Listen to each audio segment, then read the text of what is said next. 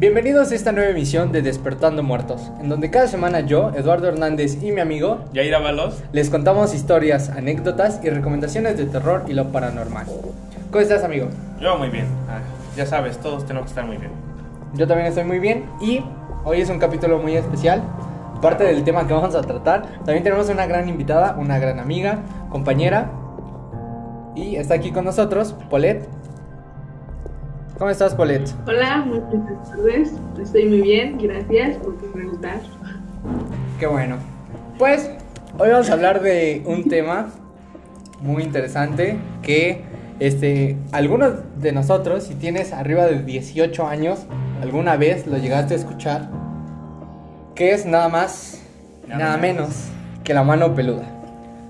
O sea, Eh, muy conocido este programa. O sea, si vienes de noche manejando, te tocó haberlo escuchado, ¿no? claro, era, Digo. era un programa que si viajabas de noche era perfecto.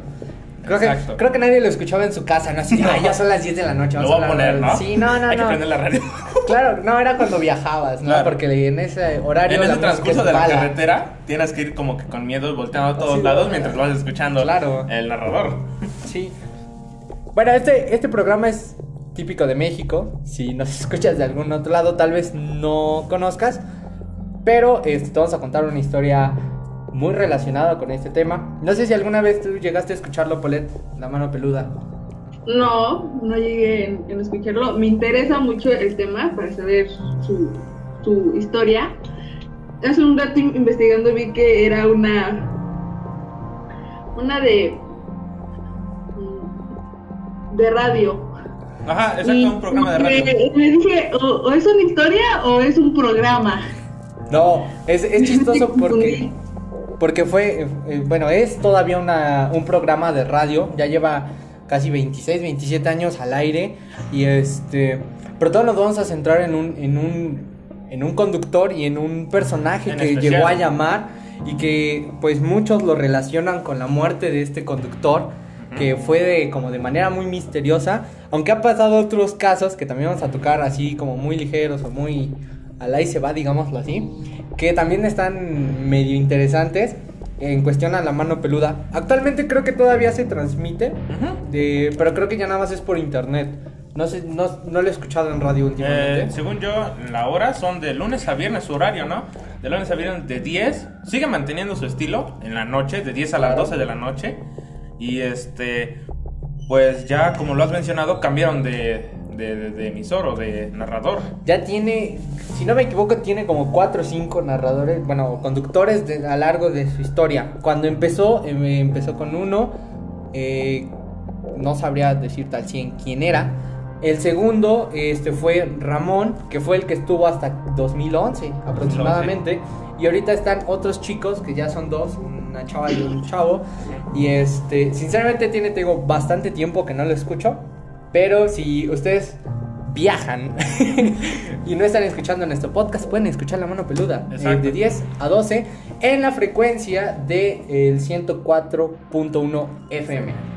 Y pues este, vamos a hacer un pequeño resumen así muy general de qué era La Mano Peluda. Pues como les comentamos, era un programa de radio que se transmite aquí en México y para el mundo. Entonces tal vez si vives en otro país lo puedas escuchar, necesitas checarlo. Si no te digo, ya está por internet.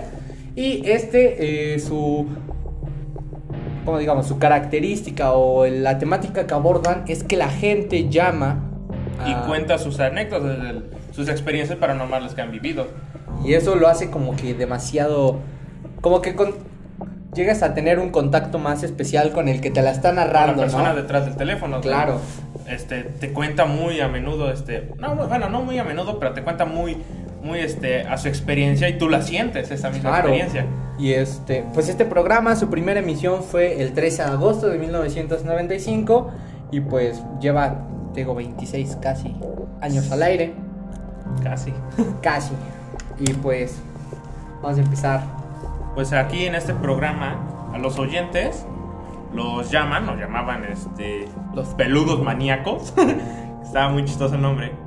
Y era, bueno, más que nada llamaban para relatar en vivo estas personas, este, terceras por así decirlo, la gente que llamaba, este, contaban sus historias en vivo sobre, pues, hechos tenebrosos y experiencias sobrenaturales que ellos habían vivido. En este era donde el conductor escuchaba con mucha atención. Obviamente tienes que... estar Claro, ahí. no, no, y creo que o a nosotros nos pasa mucho, bueno, a mí que me gustan mucho las historias de terror, cuando escuchas una historia no es como que, no, así de, "Nah, no me importa lo que está diciendo. O sea, no, tu programa va de que- eso, ¿no? Claro, no, y aunque tal vez no sea tu programa, digo, si lo escuchas de alguien te lo te cuenta tu abuelito, te lo cuenta alguien, o sea, lo escuchas y te quedas así de, ay, no manches, ¿en serio te pasó?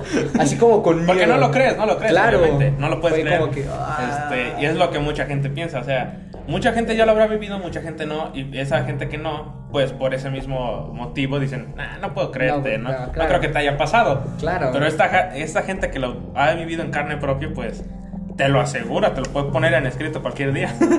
Claro, ¿no? Y, y pasa, o sea, muchos dicen, es que algunas llamadas son falsas, ¿no? Fueron contactados por... por los mismos del programa, Claro. dirían. Sean verídicas o no esas historias, cualquiera que escuchaba ese programa en la noche, te apuesto que te quitaba el sueño. No dormías tranquilo mínimo. Claro. O te quitaba el sueño o andabas ahí con un crucifijo en tu, en tu, en tu cama ahí temblando. Sí, claro, ¿no? Y, y este programa fue muy importante, o, o- bueno, sí, es muy importante en, en la generación que, que estamos creciendo ahorita de los, de los años de 1990 a ahorita los 2000. Ujú.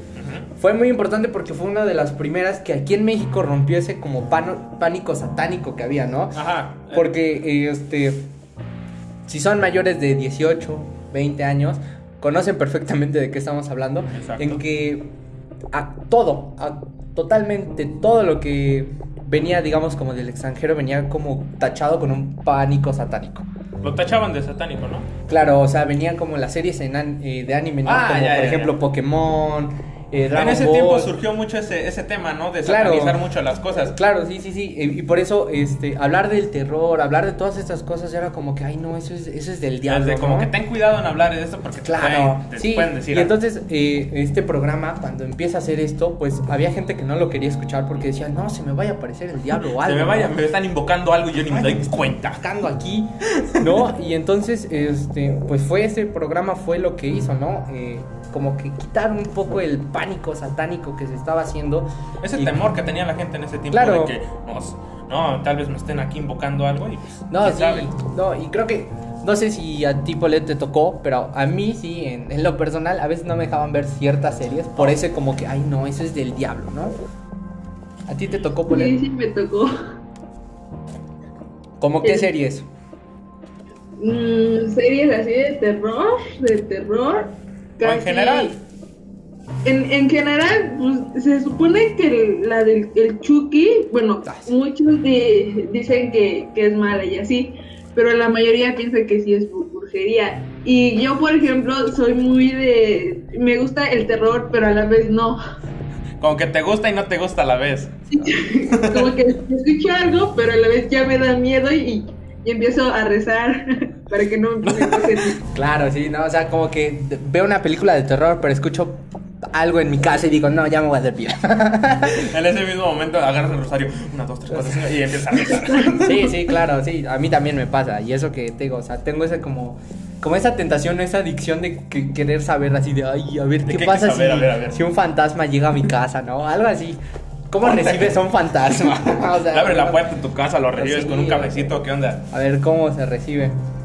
Pero pues sí, o sea, luego fue un programa y creo que todavía lo sigue siendo. Tal vez ya no tanto con el auge que lo No tan tuvo, reconocido como Claro. en esos tiempos. Pero actualmente pues sigue siendo un buen programa que sí, se los recomendamos totalmente. Muy bueno. Pero en especial, pues vamos a hablar de este locutor, por así decirlo, este llamado Juan Ramón. En paz descanse. Eh, pues Juan Ramón fue un locutor de radio mexicano que pues su, digamos, su personaje o su locución más importante fue la de la mano peluda. Precisamente. Eh, pues un poquito de historia sobre él. Él nació el 19 de octubre del 62 en la Ciudad de México y falleció un 29 de mayo de 2011 igual aquí en la Ciudad de México. Eh, tal vez investigas un poco sobre su causa de muerte. Hay como muchas fuentes. Algunos dicen que fue un paro respiratorio, que otros fue una infección Una infección extraña. Extraña que, que pudo haber eh, contenido él. Pero como la más acertada es que tenía peritonitis. Ah, la que según salió, ¿no? Como, ajá, la más acertada. Como que la dirían de, no, para no asustar más a la población por la siguiente anécdota que le vamos a decir del mismo locutor, este, dieron como que su, su, Su esta versión, ca- ¿no? su causa de muerte que fue Claro. una enfermedad llamada peritonitis. Así como que, ah, creo que de eso se murió. De ¿no? esto se murió, yo creo. Y este, pues hubo un tiempo que estuvo conduciendo la mano peluda en el radio y tiempo después, cuando empezó como la decadencia del programa, lo dejó y hizo su programa por televisión. Por televisión. que se llamaba Aquí se respira el miedo, pero no pegó tanto como lo había hecho la mano peluda. No trajo el auge, no, no, con, este, no llamó la atención del espectador del, Claro. del programa de radio al de la televisión, porque ya no era lo mismo. O sea, ya puedes ver imágenes, puedes estar viendo en vivo el programa. No es lo mismo estarlo solo escuchando. Claro. Y fue como que. Como que no pegó. Y al momento en que estaba haciendo su programa, regresa el caso este, de Josué, que es del que le vamos a hablar. Pero primero vamos a contar otras pequeñas historias que sucedieron dentro de la mano peluda. Eh, algunas fueron con este Ramón, algunas ya fueron con otros conductores, pero igual como que te sacan esa como que ese miedo, ese Ese saborcito sentimiento, esa de- adrenalina de, Sí, a ver, "Ah, sí pasó. y una de las como más reconocidas actualmente eh, y este y creo que hay una un, eh, está la entrevista, bueno, el audio de cuando hicieron esa llamada y que sí se escuchaba con miedo, oh, que fue la del peluche que hablaba. cuento celoso, confesoso. Creo que sí, yo digo que ese era el problema. Creo que todos de chiquitos teníamos como ese miedo. Todo fue culpa de Toy Story. Yo le echo la que culpa. esa- ese interés de cerrar tu cortina, puerta, en comillas, de ver si tus juguetes se movían o tus peluches se movían. Claro, no, o sea, creo que la mayoría no crecimos con ese miedo, pero sí como que decíamos, no, si le hago algo a mi juguete sí me va a pegar. Como que sí me, Me van va a matar. me van a linchar. Sí, no, claro, o sea, Y no tengo poquitos. luego que mis papás me compraban cada vez que íbamos al tianguis, no, peor aún. Yo entonces creo que todos crecimos con como con ese miedo, ¿no? De que algún juguete o algún peluche nos hiciera algo, ¿no? O que nos estén vigilando. Ah, O sí. sea, tenerlos en repisas y que te estén. Uy, estoy viéndolo. ¿A ti no te daba miedo eso, Polet? Sí, yo era más de, como decía, de, de ver videos y me daba miedo. Y desde chiquita hasta ahora nunca me han gustado las, las muñecas por ver videos de que luego van y se mueven y así. Ay. Eh, Dan miedo. Hay un video muy famoso, ¿no? De una niña que está cargando su muñeca de 15 años. Oh, y que voltea la cabeza, Voltea- voltea la cabeza. Sea real o sea fake, ese video se ve bien crazy como... Sea editado o no, puede- pueden ver ustedes esa misma muñeca. La reacción. En ese momento, no lo notaron al momento. Porque si te fijas, volteó la cabeza a la muñeca y la persona que estaba grabando dice: Mira, se movió. No, y es en que- ese momento la avienta. Sentiste ese pánico. No, creo que, creo que, ajá, como dices, de chiquitos cuando, cuando empezó el auge de YouTube, Sí. cuando empezó, eso era lo que hacíamos. Lo primero que buscabas. Ah, videos, videos de de terror. terror. Videos de duendes. Videos de muñecas que se mueven. y, y te aparecía primeramente ese. Sí, ese claro. video. Y es- eran videos que sí, creo que... Para ese tiempo sí te la creías. No, sí. Sí, sí. O sea, Entonces- creo que yo de chiquito, mi mamá tenía un, un nenuco. No sé si Oh. recuerden esos muñecos feos. Bueno, para mí eran feos, ¿eh? Y este, y me acuerdo que, que era del tamaño de. Como de un metro. O sea, sí era, era grande el bebé. Y entonces, luego, este. Luego lo. Esa cosa se paga supone que impuestos. Ya pagaba, ya, ya no teníamos que alimentar. Ya no, ya no tomaba mila, ya comía frijoles con güey ya agarraba. Ya ese ya sabía agarrar la cuchara bien. y este, y me daba mucho miedo ese muñeco, te lo juro que me daba mucho miedo. Y este, me acuerdo que luego mis primos venían a jugar aquí a la casa. Y este, y para asustarlos nos aventábamos ese nenuco. Oh, no manches. es como que. Ah, como la papa caliente. Ay, a la le- papa a caliente. Sí, claro, pero con ese nenuco. Y aparte, pues, los nenucos eran como de un plástico así. Duro. Duro. Era duro. O sea, si te cae, si te daba a ti, sí te Sí, sí, sí te mataba. Sí te andaba noqueando. Sí, sí, sí, era como que, ay, mamá. Aguas con ese juguete. Sí, no. El Tyson. El Tyson, no, y entonces yo sí crecí como con el miedo de los nenucos. Actualmente, o sea, si los veo, pues ya no me dan miedo. Pero creo que en ese muñeco especial sí, sí me daba como que cierto miedo. Porque aparte no, no lo teníamos vestidos. Ves que los nenucos solo tienen la cabeza, los brazos y las piernas, ¿no? O sea, Y todo lo muñeco. demás es de, de Qué tela. creepy que te vengan sin brazos, sin piernas. Bueno, así te está Mutilados. Ármelo usted en su casa. Ármelo usted en su casa. Hágalo claro, usted ¿no? mismo. Y, eran de tela, ¿no? Bueno, el que nosotros El teníamos, cuerpo era de, cuerpo tela, era de tela. Pero la cabeza sí los era de brazos, la- las extremidades era de plástico. Entonces no lo teníamos vestido, nomás se, se veían las extremidades de plástico y la tela. Como el de Toy Story 3, eh, el bebé. ¡Oh! Bebote, así, así se veía el nenuco que teníamos nosotros. Entonces, como que sí me daban miedo los nenucos. Creo que toda, toda esta generación crecimos como con ese miedo a esos tipos de muñecos. Ajá, las muñecos. muñecas. Las camas patch también. Sí, eran horribles. o sea, es- Pero, Regresando. regresando un poco al tema sobre los juguetes, de ese va el tema. Y empieza así la historia. Les voy a contar una historia que a mí me sucedió. Hay gente que me cree y gente que no. Gente que a veces se ríe. Pero así fue como sucedió. Explicaba Martín en una llamada en 2013. En su narración decía que hacía algunos años se había cambiado de casa. Dice que él tenía alrededor de 14, 15 años y se había ido a vivir con su hermana. Ella trabajaba de policía junto a otros de sus hermanos. Dice que ellos iban a trabajar pues, desde las 5 de la mañana como buen policía.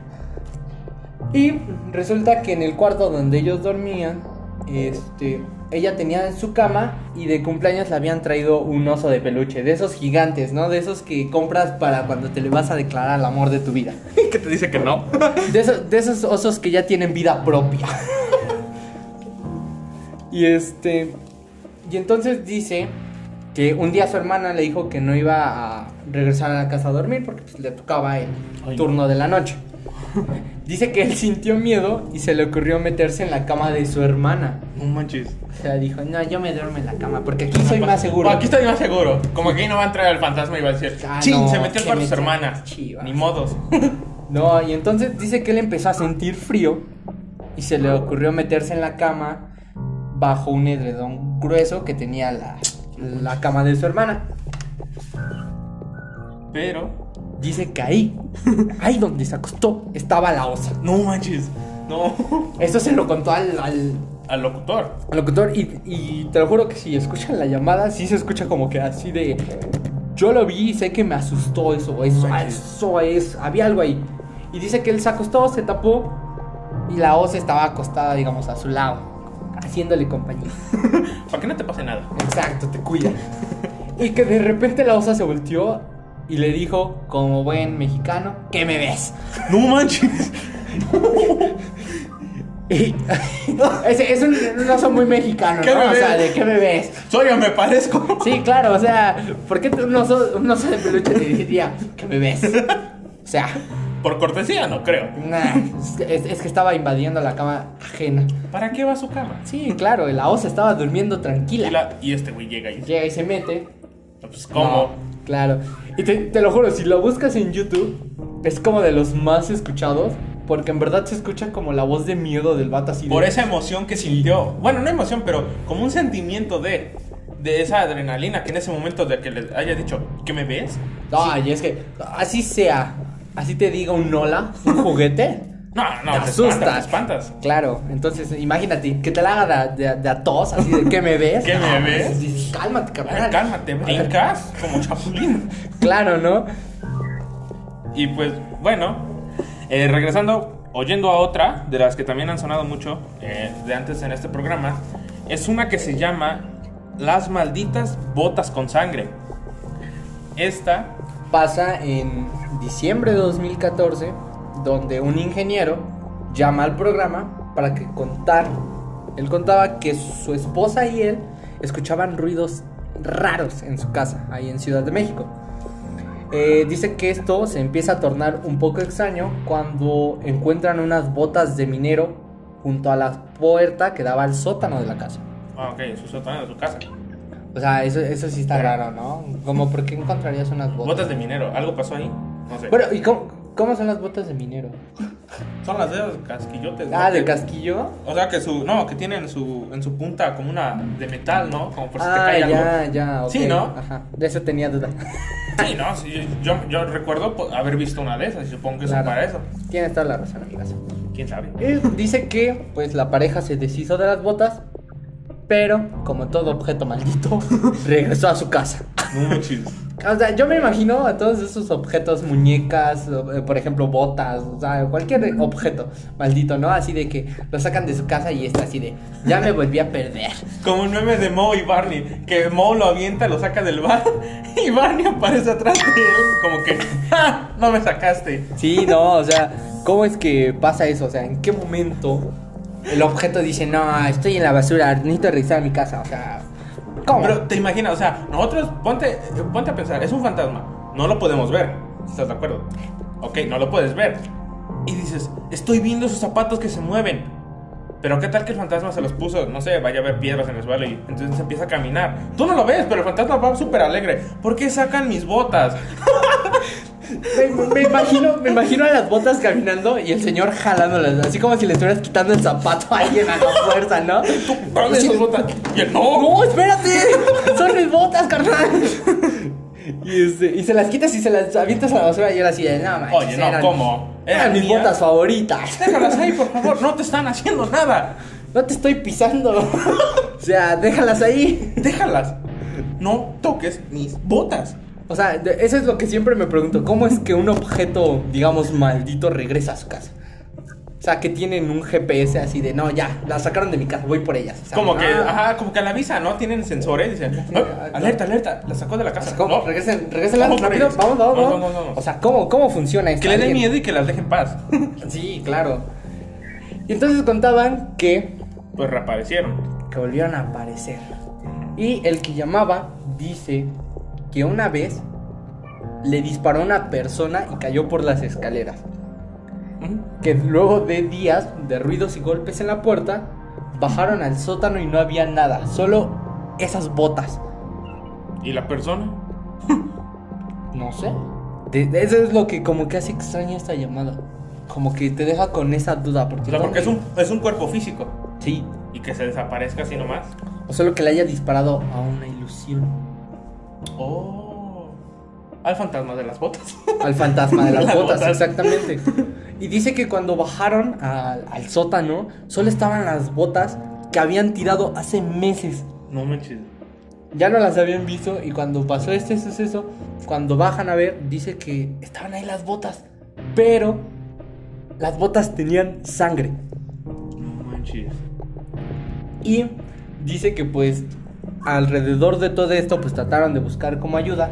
Pero lamentablemente. Pues su esposa dice que actualmente está en un hospital psiquiátrico en Guadalajara y que cada él pues, la va a visitar cada, Cada mes, mes. pero que la señora ya no se acuerda absolutamente de nada. No lo reconoce, no se acuerda de las botas, nada. Y que una vez cuando regresó de irla a visitar, resulta que ahí estaban esas malditas botas. ¿Otra vez? Ahí estaban, igual junto a la puerta del sótano. Dice que él dejó esa casa, pero que pues por culpa de esas botas, su esposa está en un hospital psiquiátrico. No manches. O sea, está está crazy. Está fuerte porque, o sea, como, como de solamente unas botas que aparecían terminas en un psiquiatra. Claro, no, y es Tuvo que- una reper- repercusión enorme en el estado mental de la señora. claro, Al momento de haber buscado ayuda, la tomaron de loca. pero ay, está medio crazy ese caso. Sí. También lo pueden buscar en YouTube. Este, de todas Oh. formas, aquí vamos a dejar los links abajo en la descripción del video. Pero vamos a llegar a lo que nos importa, al, al, al meollo de este caso.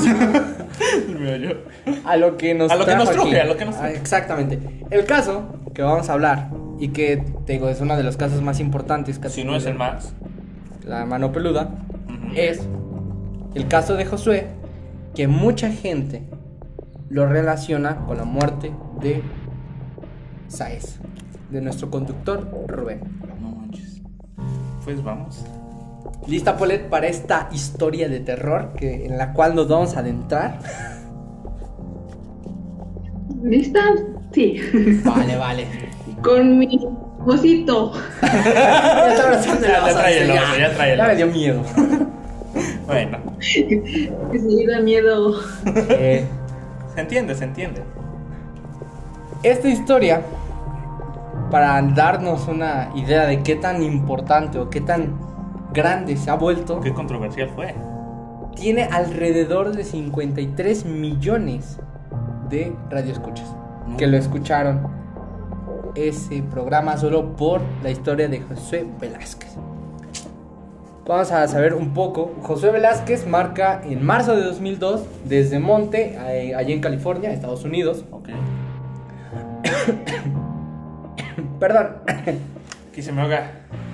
Ya trae repercusiones. saliva. Trae Ya, repercusiones. ya el empezó, caso. ya empezó, el caso ya empezó. empezó, man. y resulta que el caso, aparte de que se escuchó muchísimo la mano peluda, tuvo varios titulares en, en periódicos en México, en Estados Unidos. O sea, se volvió un caso súper hablado. Y ya más de 15. Y 15 años después sigue. lo sigue Todavía, siendo, todavía. o sea, todavía se siguen en foros de internet Es un, es un debate que todavía se mantiene. De si esa verdadera esa llamada fue diabólica. O tuvo, o tuvo repercusión y Claro. tuvo que ver con la muerte del mismo José. Sí, no, Josué, no. Josué, Josué. Y resulta que, eh, te digo, en marzo de 2002, Ramón recibe la llamada desde California, eh, donde Josué Velázquez, un hombre de edad, edad mediana, Diana. dice que este, encontró un libro de brujería y que en ese libro eh, había un escrito para hacer un pacto con Lucifugo Rocco Cale. Sí. el cual dice que pues era el gobernante del infierno y que este pues le iba a dar riquezas, Fue su invocación, ¿no? De, de- Ajá. de la llamada que lo invocó para tener riquezas. Claro, dice que este él tenía 16 años cuando hizo No esto, manches, o sea, chavito. Exacto, o sea, estaba súper joven No manches. y que dice que pues le promete todo lo que ¿Qué quiera? Ajá. para pues eh, y Josué estaba pasando una etapa algo difícil y pues para ayudar a su familia acepta. Solo había una pequeña condición. Oh, ya. ¿Qué condición había? A ver, cuéntanos esa condición. Porque esta condición que le habían hecho en el pacto era, bueno, le iba a traer su riqueza. Eh, un dato que se reveló era que en su negocio que él tenía de, de, eh, Ramón o Josué, De Josué. de Josué, ganaba diariamente, si no me equivoco, 15 mil dólares. 15 mil dólares. No, es una una- no es una cantidad pequeña. No, muchísimo dinero. demasiado. Y bueno, la condición era que tenía que gastarse todo ese dinero en ese mismo día. No podía guardar nada, no podía ahorrar nada, no podía, digamos, invertirlo porque iba a traer grande re- una gran repercusión si cometía eso. Porque esa fue la condición del demonio exactamente para que obtuviese y siguiese obtuviendo riquezas, la cual era gastar todo el dinero que estaba en sus manos eh, en el día que le tocase. Todos los días gastar 15 mil dólares, ¿te imaginas? ¿En qué gastarías 15 mil dólares diarios, Paulette? ¿En qué? ¿En qué? ¿En qué? ¿En qué? En comprarme una casita. O sea, sí, eh, es lo que yo pensaba. O sea, Una- tal vez comprar cosas, o sea, comprar cosas, comprar cosas. Pero va a llegar en un punto en que ya no sabes ni qué comprar. Ese fue el, eh, el caso de aquí de, de Ramón, porque él compraba joyas, compraba anillos, cosas costosas, diamantes, todo eso. Pero llegó un punto exactamente como lo dice mi- aquí, aquí mi amigo, que no sabía ya en, en qué gastar el dinero. O sea, era tanto lo que ya tenía, aparte la cantidad enorme. Sí, No, sí, no vas a saber qué hacer en- de todos los días gastar esa misma cantidad. Te vuelves loco en sí. Sí, claro. Y entonces, mientras escuchaban es- el- la llamada en ese momento, pues, te digo, o sea, fuera real o no, se escuchaba una voz de miedo, en verdad. De pánico, de O sea, terror. Sí, exacto. Digo, si escuchan las llamadas, o sea, que las vamos a dejar aquí en la descripción. Si las escuchan, o sea, si verdaderamente se escucha que estaba aterrorizado, no estaba así de, ay, no, pues hice un trato aquí con, con, con este demonio, ¿no? O No, no está, no está comentando re- relajado este, o hablando. No. o sea, Está súper paniqueado, tiene terror. Claro. Su voz se le nota el terror este, de, de, de solo contarlo. Claro, no, hasta se le cortaba la voz cuando lo, Se lo hablaba, cortaba. ¿no? Y pues, este, Ramón le, le preguntaba que, que- que cómo hacía vivir con este pacto, cómo le hacía y que en la transmisión, o sea, eso, En fue vivo, totalmente en en vivo, o sea, todas las llamadas son totalmente en vivo. Que el precio Ya, por recibir este beneficio era matar a uno de sus familiares, Oh, cosa que hizo. fue su. Fue Pues su- fue, fue su pago, o sea, es como que... La persona a la que mató de su familiar fue su abuela. Claro. Pero si lo pones a pensar, no sé, diría, pues es que ya está grande. Pues es que sí, pero así fuera una persona que estuviera en estado vegetal, no lo haces. No lo haces. Claro que no. Tu conciencia no lo aguanta. No, sí, y es lo que él decía. O sea, él se escucha en la, en la, llamada y en entrevistas que se le hicieron, decía que pues tal vez el dinero y todo esto, pues no era suficiente para cargar ese, ese trauma, esa maldición de haber matado a, su abuela. Un familiar muy cercano. Y pues Josué, en medio de la llamada, empieza a describir que empezaba a ver eh, apariciones de una mujer que flotaba y que esa mujer pues, tenía una boca y una lengua de serpiente. Oh, sí, sí, sí, sí, sí, sí. Y en ese momento este, Josué empieza a llorar y pues eh, mientras lloraba decía que él no quería morir. Que Oh, porque algo, algo que también va en esto, en la llamada, él comentaba, y sí me acuerdo, esto comentaba, que él había hecho como una tipo protección, un círculo que lo rodeaba a él que lo protegía de esta misma mujer. Porque él decía, la puedo ver en la llamada, si tienen la oportunidad de escucharla, en la llamada se escucha perfectamente como en un punto de esto dice, estoy viendo a la mujer y me quiere hacer daño. Pero yo, yo, estoy, yo estoy supuestamente a salvo en ese círculo que hizo de protección. Lo cual, pues, sí sirvió, pero ese terror que él sentía, ese pánico, no dejaba de, desaparecer porque él repetía que veía también a la mujer. Veía cómo se enojaba, cómo gritaba, este, o sea, y haber hecho este pacto te trajo ese, ese como, ¿cómo le diríamos? Como ese... Esas consecuencias. Esas consecuencias, exactamente, esas consecuencias. Y pues... De ser acechado. Ha de ser horrible. En verdad, es, ha de ser de las cosas más. Sentimiento horrible. Saber o sentir que tienes a alguien atrás sin tenerlo. Claro, tienes Y pues, a, a pasar de esto, hubo una tercera persona en la llamada que fue contactada, que era un pastor, el cual hizo un ritual por teléfono y al parecer las cosas como que volvieron a la normalidad. Como que, como que tranquilizó todo de un momento. Exacto. Eh, tiempo después, en abril de 2002, en ese mismo año, este, dice que Ramón, el conductor, intenta contactarlo para otro programa y pues saber qué ha pasado con su caso, qué, ha sido, claro.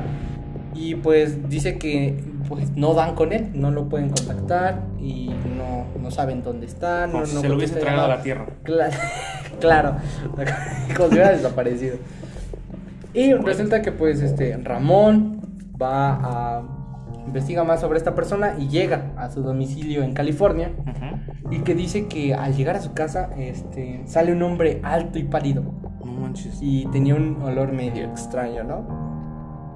Y que pues Ramón pregunta así de que si sabía si se encontraba el propietario el propietario de, de esa casa, en este caso Josué, que era el que estaban buscando, y dice que ese hombre solo asienta y dice que no y ah. cierra la puerta. O sea, nada más le dijo, ¿está? No. No, o sea, no le contestó, solo asentó con su cabeza, no. Y cerró. No manches. Todo, todo esto que, que, se está como de la investigación que Ramón fue a hacer, a ver dónde andaba Josué o qué había pasado con él, él la hizo por su parte, digamos como fuera de. Oh, y entonces, este.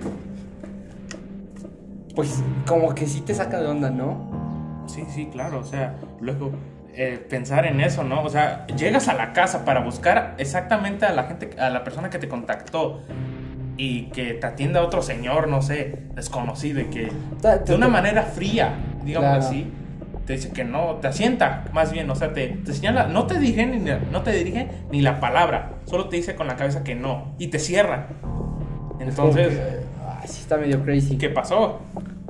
Pues tiempo después, en junio de 2002, Ramón pues regresa a México eh, y cuando regresa misteriosamente aparece una llamada de Josué.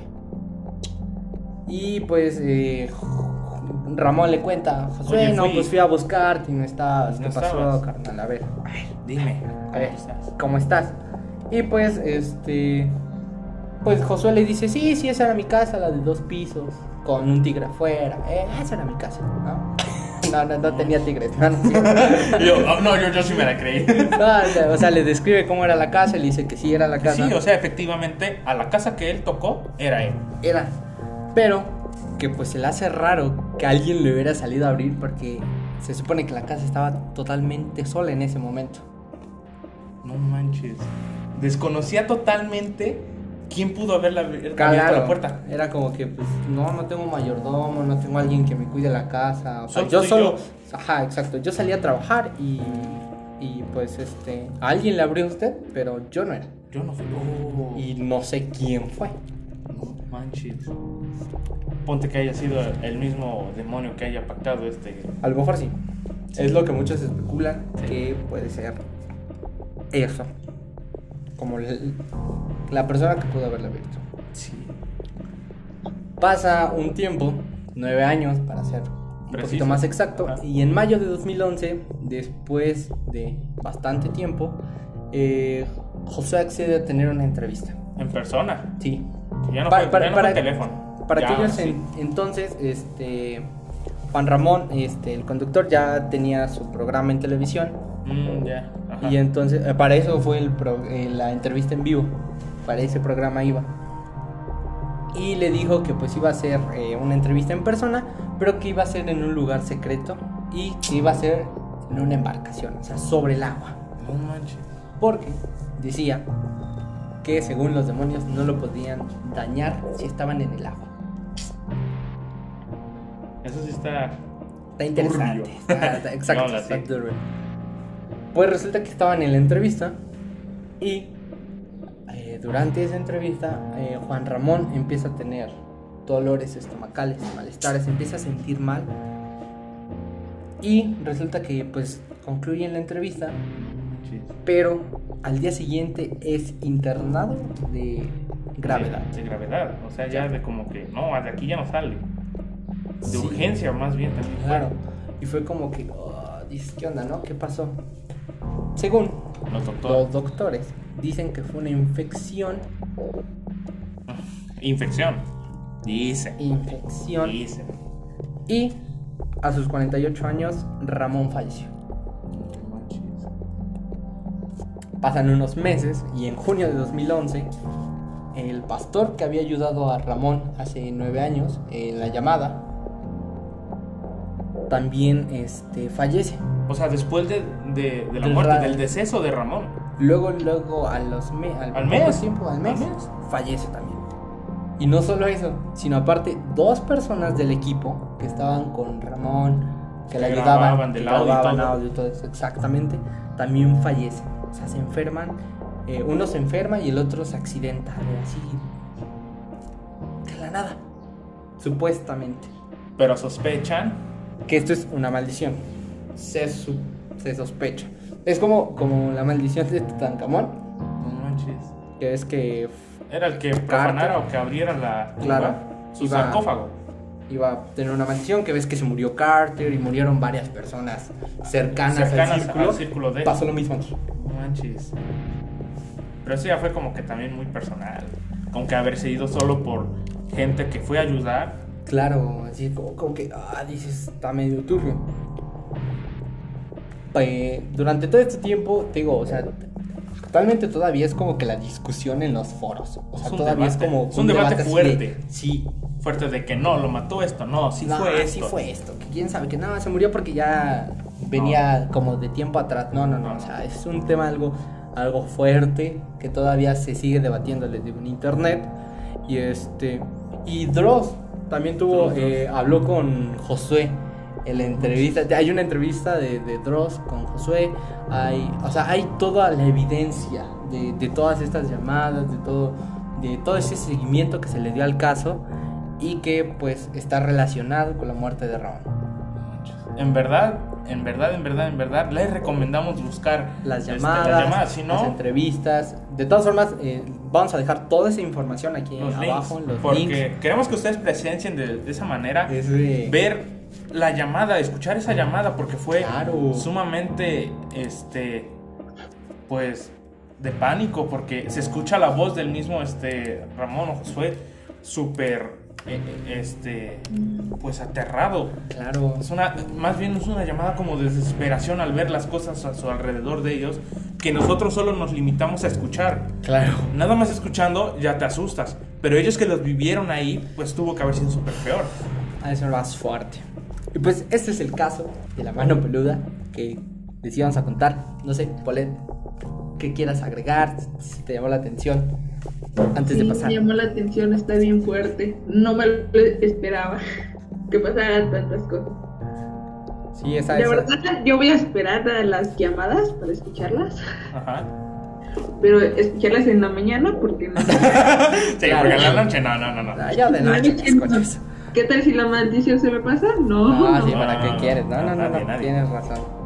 Pues vamos a pasar a otra pequeña sección que a algunos les gustaron y gracias por los que nos siguieron mandando anécdotas. Y les vamos a contar dos anécdotas para que las disfruten, les guste. Y pues, sin más, empezamos con esta anécdota. Esta primera anécdota me la mandó un anónimo, eh, igualmente de un grupo, pero quiso mantener su nombre en anonimato. Y bueno, dice, la persona que me contó este relato es mi tía María Eugenia.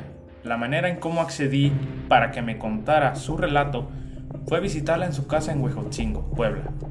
Ella me contó que hace unos tres años atrás ella vivía en una vecindad, en donde tenía una vecina aproximadamente de unos 45 años la señora. Y pues era peculiar, ya que a altas horas de la noche los vecinos observaban cómo en su departamento de la vecina se ponían a aparecer muchas velas, se podían apreciar muchas velas. Entonces pues levantan sospechas, ¿no? De los vecinos y empezaron a especular que podría tratarse de que la vecina fuese una bruja.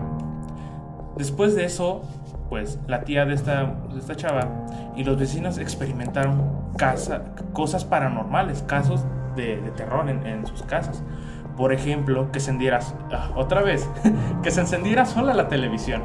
Se caían trastes, se escuchaban ruidos en el techo, personas aproximadamente, eh, como a las 4 de la mañana se podían, estas personas escuchaban como pasos, por así decirlo. Eh, luego, pasados unos meses, la señora repentinamente abandonó su departamento, como que ese día decidió, "Ah, ya me voy. y todas sus pertenencias y se fue. Agarró todo y dice, ya me voy, vámonos. Y pues después el departamento de la señora se tornó un tanto extraño, ya que eh, mi tía vivía al lado de ella. Mis primos notaban cómo, aunque estuviese inhabitado, ellos lograban apreciar la sombra de personas dentro de la casa. Desde ese entonces ocurrían cosas mucho más extrañas dentro de la casa de mi tía. Cosas mencionadas anteriormente. Eh, se prende la tele, los focos, trastes se caen, todo. Típico de un fantasma. Pero hubo una noche en la que mi tía quería visitar a su hija. Uy. Ya ¿Sigo? vino la señora. Pero el departamento de la señora en cuestión estaba prácticamente al lado de la casa de su hija que quería visitar. Dada la hora en la que quería visitar a su hija, le dio un poco de miedo, ya que los vecinos creían que si te acercabas mucho, sentías como una presión y nerviosismo demasiado extraña. Entonces se armó de valor, dijo, vamos, Va, mi hija. vamos, vamos, es mi hija. Pero en el momento en que iba a subir las escaleras, ella notó como en la puerta exterior, en la parte exterior del departamento, uy, de la señora, se postró una cara observándola fijamente. Ahí fue cuando subió corriendo al departamento de su hija, espantada por la situación que experimentó. Su hija confusa le pregunta, ¿qué fue lo que ocurrió? Entonces le contó todo lo ocurrido. También los vecinos experimentaron cosas muy desagradables y perturbadoras. Entonces decidieron traer a un sacerdote para que bendijera la vecindad y así lo hizo. Desde ese entonces ella se mudó junto a sus hijos porque ya no se sentían cómodos viviendo allí. Aunque ya no pasaban cosas tan extrañas, decidió alejarse. Claro que vivió más experiencias, pero lo normal, lo llaman normal, cosas que se caen, se bota una pelota, que le hablen y nadie está, este, entre otras muchas cosas. Creo y, ay Dios, está medio, medio crazy la anécdota. Este. Pero, o sea, abordando el tema que ya dijimos de la mano peluda, esto viene a ser similar, porque la señora también eh, supuestamente hacía brujería. ¿Qué tal que es también la repercusión de algún pacto, no sé, Claro. afectando a, a externos? Dios bendito. Este, no, y es que creo que pasa muy, muy seguido, este, y creo que, creo que todo México, sí, este, vivimos como con esa, ese temor de que hay brujas, ¿no? O sea, Sí, de- o sea, creo que todos, todos vivimos como con esa maldición de que las lechuzas, los búhos, que, que todo está como relacionado, ¿no? Con la relacionado a ellas. Pero ciertamente animales podría relacionarse, pero no, no siempre o, o no, no se da el caso porque eh, la gente suele ver una lechuza y se espanta. Claro, ¿no? Y, y Dice, es una bruja, pedréala. Y, cuando, y, y si resulta no serlo, ya lastimaron a otro ser. Claro. Y es que, bueno, te digo, creo que aquí en, en Puebla, en México, es como muy común escuchar ese, Ese tipo auge, de, ¿no? De- Ese auge. Ah, es que hay brujas, ¿no? Hay brujas. Y que son como bolas de fuego y cosas Se- así, se ¿no? si, si viene una bola de fuego, se va a avecinar una. Ya viene alguien. Pero son... Sí, no, o sea, creo que... Bueno, a mí me escuchó alguna vez escuchar que, que, que según pones las tijeras en forma de cruz, ¿no? Creo. Para ahuyentar a las brujas. Sinceramente... Como protección. Ajá, o sea, sinceramente mi familia no es como que crea mucho en eso, pero sí alguna vez yo es- escuché de alguien cercano a nosotros que decía eso, de que, ay, no, ponle las tijeras en forma de cruz, creo que es para ahuyentar, o ponle un espejo, algo así. Pero son ya como, digamos, así. Mitos. Es, Exacto, es como mitos. más mito. Es como una tradición, ¿no? Porque puede serse así, porque desde generaciones anteriores me dicen, Claro. no, usa esto, te proteges con esto, no salgas así, ¿no? A estas horas. O sea, Claro. gente que viene como que popularizando todo eso. Puede ser cierto, puede ser que no. Sí. Paulette, ¿alguna vez tú escuchaste de algún familiar hablar sobre las brujas? Ahorita que tocando este tema un poquito. Exacto. Tocando este tema, yo escuché a la llorona. ¿Qué? Tú también. Ah, caray. A ver, cuéntanos, cuéntanos. No, no tiene mucho que ver, pero En- cuenta, En, abril, el 9, eran la- las 2 de la ma- madrugada y estaba haciendo unas, unos, unas cosas. Pero de repente mi her- hermana sale al patio y al momento de que ab- abre la puerta se escucha como que un como que una persona gritando ay y yo me quedé como que espantada dije ambulancia no es porque las ambulancias se escuchan diferentes y sí me quedé muy así de que dije ay no puede ser o ya vinieron por mí o qué pasó pero sí y desde ese entonces como tenemos una niña muy bebé es de que pone este espejos o como habías di- dicho el- tijeras en forma de cruz pero dentro de un de un som- sombrero y sí desde sí me, me han pasado cosas muy, muy feas Pues, ajá, yo también, te- te- o sea, sinceramente en carne propia no he experimentado eso de ver brujas o No, ver a la yo- llorona o algo así, no. Pero sí he escuchado de que, ay, no, es que sí se aparece. Exactamente. Hemos escuchado. Sí, Claro. o sea, te- te- teníamos unos amigos que este, vivían en una calle, pero literalmente atravesaba de lado a lado el pueblo. Ah, ajá. Atravesaban de lado a lado el pueblo, la, la calle, digámoslo. Y este. Según dice que había noches que escuchaban que pasaba una mujer chillando. No manches. Y que cuando, según pasaba, bajaba la temperatura. Eso es algo como muy típico, Ajá, ¿no? Como común, ¿no? Dicen cuando sientes una presencia, Como que la desciende temperatura. drásticamente la temperatura y lo sientes, obviamente, lo vas a Claro. sentir y tienes esa sensación y ese sentimiento como frío, tienes frío a tu alrededor aunque puedas estar con una chamarra al lado de una chimenea, pero tienes frío supuestamente cuando pasa algún este fantasma, espectro, lo que sea. O sea, les digo, yo sinceramente no me ha tocado vivir, ni lo quiero vivir. No, tampoco. Pero este, en capítulos más adelante vamos a hablar sobre críptidos, algunos animales, algunas leyendas muy típicas de, de México, de Latinoamérica, y va, va a estar Y de interesante. otros lugares externos. Va a ser como una pequeña compilación sobre, sobre animales, leyendas y otras cosillas por ahí. Pero no nos desviamos del tema, vamos con otra anécdota. esta anécdota la mandó una amiga muy querida que se llama Yasmin. Donde quieras que ustedes tomen un saludo. Y, y no- ella nos cuenta esto. Bueno, hace tiempo cuando era pequeña, tenía como unos 5 años. Y pues me puse en mi casa de mi tía. Este, bueno, su tía decidió festejarle a su primo de 8 años, este, pues su cumpleaños. Este, en su patio. Era una fiesta infantil y todo cool. Todos estábamos disfrazados. Pero en ese momento mi primo vio que él estaba jugando con una niña. Y pues no le dimos importancia. Pero entonces llega mi primo con mi tía asustadísimo, corriendo, y le dice que él estaba jugando con una niña. Y que cuando agachó la cabeza vio que no tenía pies, que estaba literal flotando con él. Y después ahí, pues varias ocasiones ha pasado algo similar. Con mis primos más pequeños cuando juegan a veces dicen que juegan también con esta niña. Y todos pensamos que es la misma niña que vio mi primo. Y de hecho, un 15 de septiembre mis primos y yo estábamos jugando en mi casa adentro y mis familiares estaban en el jardín comiendo. Pero una de las amigas de mi mamá le dijo a mi mamá que vio que estaba corriendo en el patio, que me fuera a ver.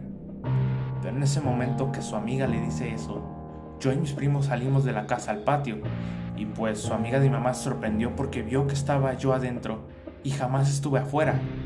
Y desde ahí pensamos que ella igual vio a la niña. O sea, lo que nos cuenta aquí, ¿tienen ya alguien viviendo este, ahí? ¿Algún es- espectro, alma en pena, digámoslo así, viviendo con ellos en su casa, en su, en su patio? Ya deberían poner una casita ahí para,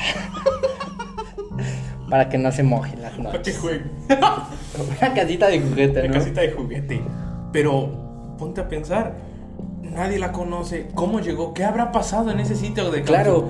¿Qué habrá pasado? Es, es- ajá, exactamente, estas como almas que se quedan en algún lugar y tú llegas y, ah, pues, ¿qué va a ser mi casa, no? Y que después alguien ve, como por ejemplo, niñas. Eh, Eso es, eso es algo que, que sí como que me molesta un poco. Que no hay hombres o, o no hay figuras masculinas que den miedo. Que los hombres no damos miedo. Exactamente. o sea, creo que la única que conocemos es el charro negro, Oh, los nahuales, nahuales. Pero puede que haya mujeres, ¿no? sí, pero como de hombres son esas dos.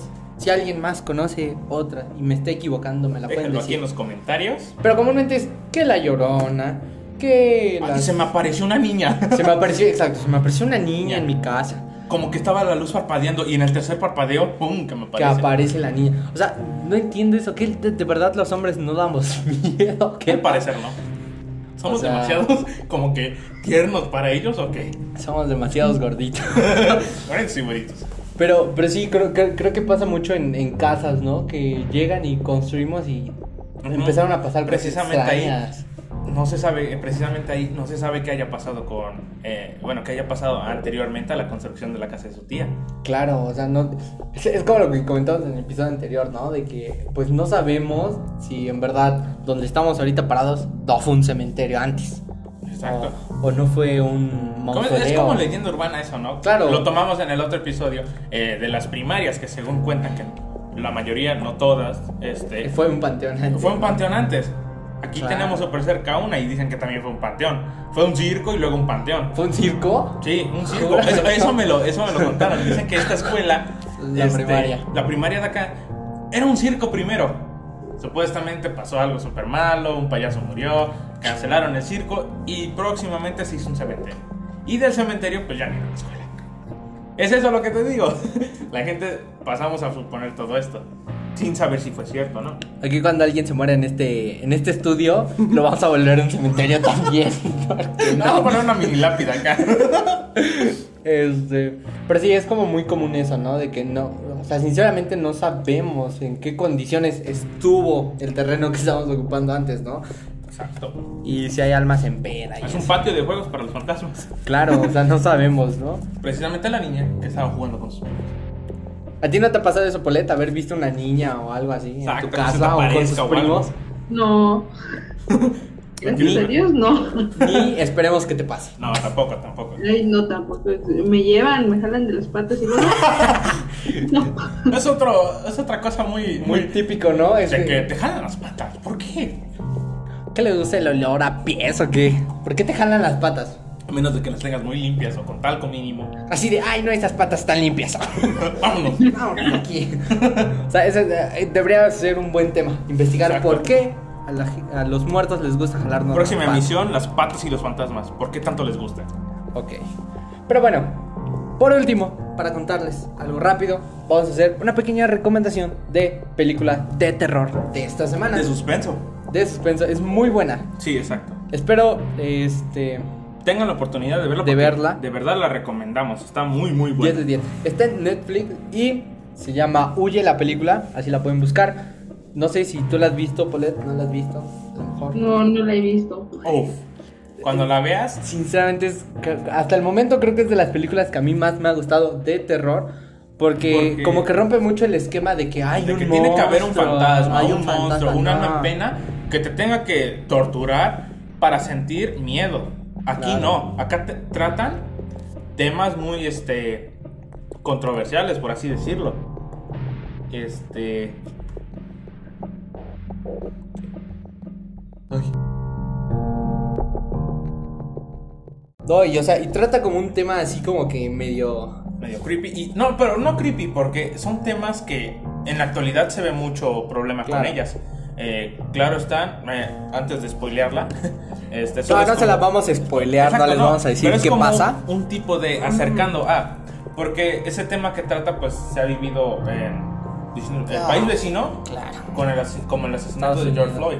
Claro, es, es un tema como relacionado al racismo. Y les digo, lo que me gusta mucho de esta película y por qué se las recomendamos es por el hecho de que este, como que rompe ese paradigma de que este, de que debe haber un fantasma, debe haber un monstruo, debe haber algo más, Algo sobrenatural. ajá, exa- que es lo que está generando los problemas. Y esta película te enseña que a veces los demonios o los monstruos somos unos mismos, o sea, somos las personas mismas. ¿Qué hacemos todo esto? Claro, y a veces es hasta las personas que nos rodean, ¿no? En el caso de Exacto. esta película, pues es eh, el personaje principal, se llama Chris, es un, una- un joven Afroamericano. afroamericano que pues anda con una chava güerita, Ujú. bonita, de ojos, ojos claros, y ojo azul, güerita, cabello rubio. Exacto. Y pues en una fiesta... Castaño, pues- castaño. ¿Es castaño? Sí, creo que sí. Bueno, ahí nos Bueno, corrigen. ahí nos corrigen. Y este, y resulta que este pues están saliendo y la chava les dice que pues va a haber una comida en casa de sus papás. Y quiere presentarlo. Quiere Claro. presentarlo. Eh, al principio, Chris, pues se mostró un tanto no dispuesto por eh, conocerlos. por conocerlos por el mismo El tema que les decimos, ¿no? o sea, como el que pueden decir. El que dirán, el exactamente, exacto. el que dirán. Y este, y en el que resulta que no está así como, ay, no sé, no fueron cerca de casa, o sea, es- No, no, pasan un bosque, o sea, se los juro, Bosque. pasan así un bosque muy lejos de su casa, seguramente. Y entonces llegan a la fiesta. Y resulta que en esa fiesta empiezan a pasar cosas extrañas, de las cuales no les contaremos, porque si no les spoileamos la película. Pero visto también, ya se vio en el tráiler algunas cosas. Pudieron haber visto, no sé, alguna vez el tráiler, eh, presentaba lo mismo, ¿no? Gente de descendencia afroamericana ayudando a los mismos señores. Eh, Claro. Que si tienen en serio la posibilidad de verla, este, van a darse cuenta de, de un giro. Un giro de trama Un giro de trama súper, súper chido. Porque si te, deja, sí te deja con cara de ¿qué acabo de ver? Entonces, Claro. es un, Sí, sin duda alguna, es creo que de las mejores películas de suspenso, Un terror. peliculón hecho, muy bien hecho. Muy, exactamente, muy, Muy bien, bien hecho.